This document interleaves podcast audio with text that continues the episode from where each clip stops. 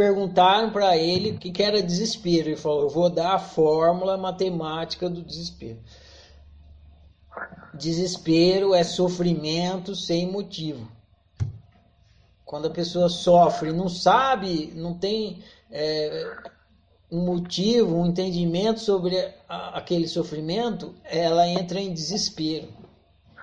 E aí a fórmula reversa da o oposto do desespero seria a paz, né? Sofrimento com motivo, você fica em paz. A gente pode trocar o desespero e a paz por bem viver e mal viver. Então, viver mal é sofrer sem motivo. E pode trocar motivo por consciência. Então, quando você sofre sem o motivo do sofrimento, sem consciência do porquê que o sofrimento existe, qual é a função do sofrimento, você vive mal. Você, só, você simplesmente sofre. Quando você não tem consciência da função do sofrimento, a única coisa que você consegue fazer é sofrer. Você só sofre.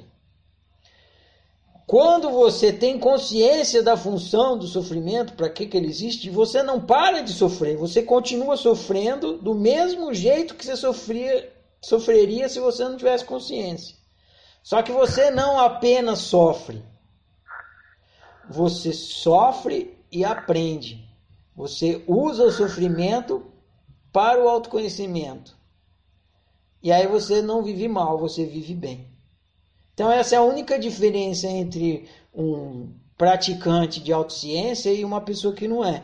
Os dois sofrem. Só que a pessoa que pratica autoconhecimento, que pratica autociência, ela usa o sofrimento para o autoconhecimento.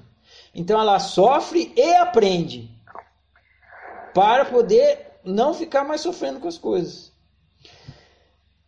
Para viver cada vez melhor. A pessoa que não pratica autoconhecimento, ela só sofre.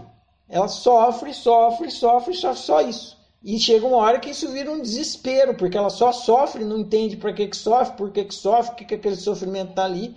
Vira um inferno, um puta mal viver, um desespero, um, um inferno. A pessoa que pratica autoconhecimento sofre também, só que cada vez que ela sofre, ela usa para o autoconhecimento, usa para o autoconhecimento, vai cada vez vivendo melhor. Essa é a diferença. O cara que estava me questionando lá no livro de Democracia, ele tinha, ele estava querendo investigar se era possível não sofrer. Mas se você não sofrer, você não aprende. Voltamos lá no primeiro livro que a gente leu. Isso aqui é uma escola. O professor é o sofrimento, o sofrimento é o mestre. Essa é a escola do diabo, né? Tem um texto que fala isso. É a escola perfeita, é a escola do diabo. Você quer quem que ensina a viver bem? O mal.